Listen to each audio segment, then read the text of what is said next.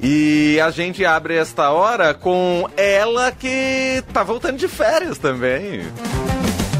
Política, com Beatriz Bula. E voltando com vinheta.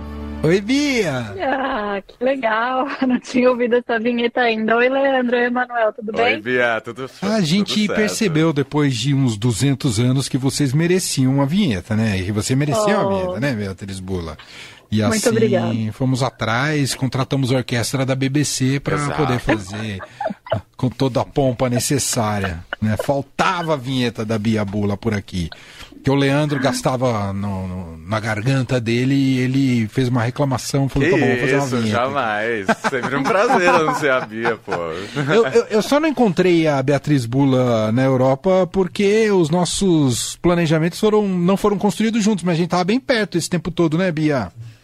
Verdade, Emanuel. Tanto eu como você pegamos o mesmo período de férias, os dois na Europa, mas países diferentes, né? Tava perto, mas não nos cruzamos ali na Europa. Foi tudo bem de férias, Bia? Foi ótimo. Férias é muito bom e férias que a gente viaja também, viajei com amigas, muito bom. Voltei renovada. É isso. Ah, pra quem quiser, eu- o seu perfil no Instagram é aberto, né, Bia?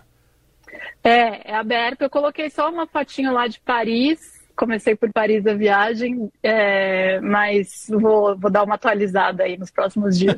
Boa. Porque a gente, eu tomei uma bronca agora há pouco da nossa programadora musical dizendo que eu não fiz fotos da viagem, não, não, não, não, não, não dei o- a chance de quem me acompanha é, que eu colocasse fotos nos stories de onde eu estava indo para compartilhar a minha viagem com todos. Eu não sei fazer isso.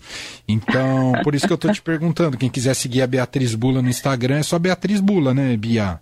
É isso aí, Beatriz Bula. Então pronto, Bula com dois L's. com dois L's. Isso. De volta aqui ao Brasil. Não sei o quanto você já está por dentro do nosso mundo noticioso do Hard News. Eu confesso que estou um pouco perdido ainda, Bia, tentando tomar um pouco o pé da situação. Você traz um assunto internacional, mas uma gafe na- no- do- dada pelo presidente Lula fora do país, não é isso, Bia? É, Manuel, toda vez que o presidente Lula vai falar alguma coisa sobre a situação ali na Ucrânia, né, o conflito, a guerra da Rússia ali na Ucrânia, o conflito entre os dois países, ele acaba enveredando aí para um caminho que mais o complica do que o ajuda, né? Acho que isso tem se repetido, acho que esse é o padrão aí que a gente pode ver é, desde antes de ele assumir, dele- desde antes dele tomar posse é, e depois de tomar posse, é, parece que o Lula insiste em ir para fora do script aí quando ele vai falar sobre Rússia.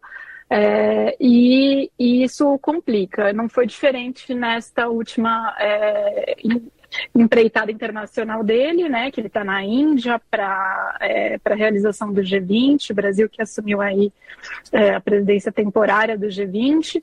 É, e aí ele acabou falando que se o Vladimir Putin viesse para o Brasil, ele não correria o risco de ser preso se ele decidir participar da cúpula é, do G20 no ano que vem, que vai ser justamente aqui no Brasil, com o Brasil na presidência é, desse fórum multilateral. É, mas o Putin é alvo de um mandado de prisão do TPI, do Tribunal Penal Internacional, é, acusado aí de ter cometido crimes de guerra na Ucrânia. E o Brasil é um dos signatários do documento que fundou o TPI.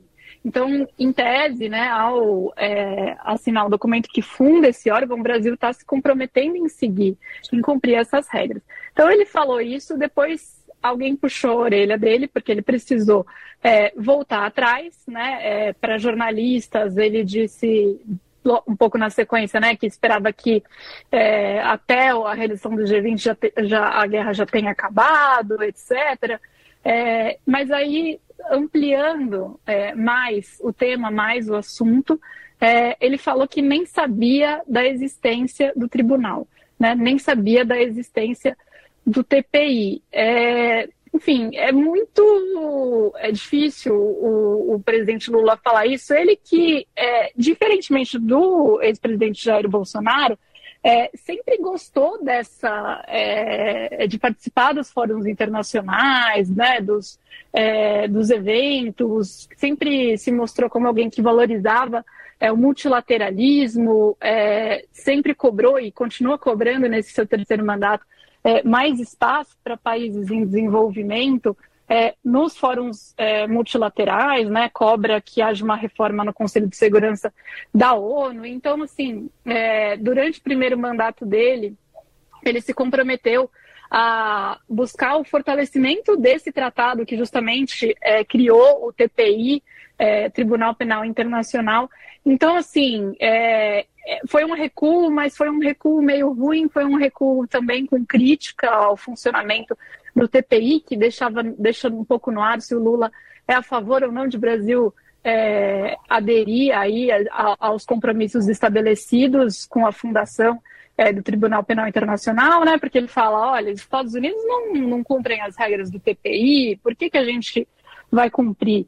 Então, atrapalha tudo isso, né, Manuel? É, vem numa Sim. linha um pouco diferente é, da linha que vinha sendo o problema do Lula de quando ele falava sobre Rússia, costumava ser de alguma de uma certa leniência com o Putin é, e, e, resistente a condenar né, as agressões aí feitas pela Rússia à Ucrânia, né, tentando equiparar de certa maneira os dois lados. Aí ele sempre era cobrado, depois recuava, enfim, mas essas falas sempre atrapalhadas. E aí começou desse jeito e aí ele tentou emendar e, enfim, ficou pior ainda.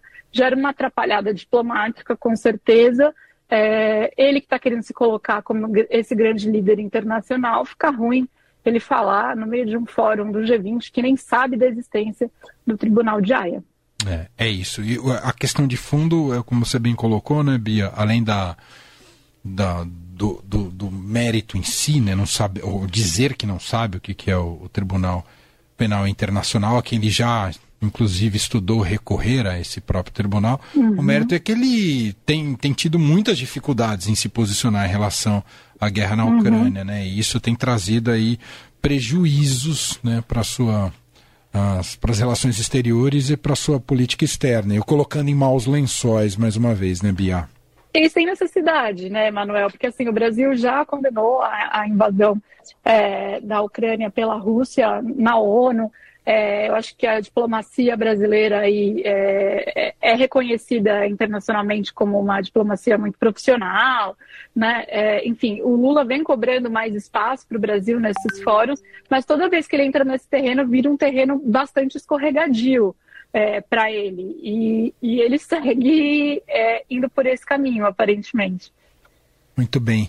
Bom, só começando a semana, a gente vai acompanhando não só a agenda internacional do Lula, mas depois tudo aquilo que uh, for movimentando o noticiário ao longo dessa semana aqui no Brasil também. Tem uh, os desdobramentos da da delação do Mauro Cid, uhum. tem a agenda congressual que a gente vai olhar também, proposta de mini reforma eleitoral a ser votada na quarta-feira, enfim, tudo isso a gente seguirá acompanhando eh, e discutindo por aqui no fim de tarde. A Bia Bula volta com a gente na quarta-feira. Bem-vinda de volta, Bia. Um beijo para você até quarta. Obrigada, bem-vindo para você também, Emanuel. Até quarta. Beijo.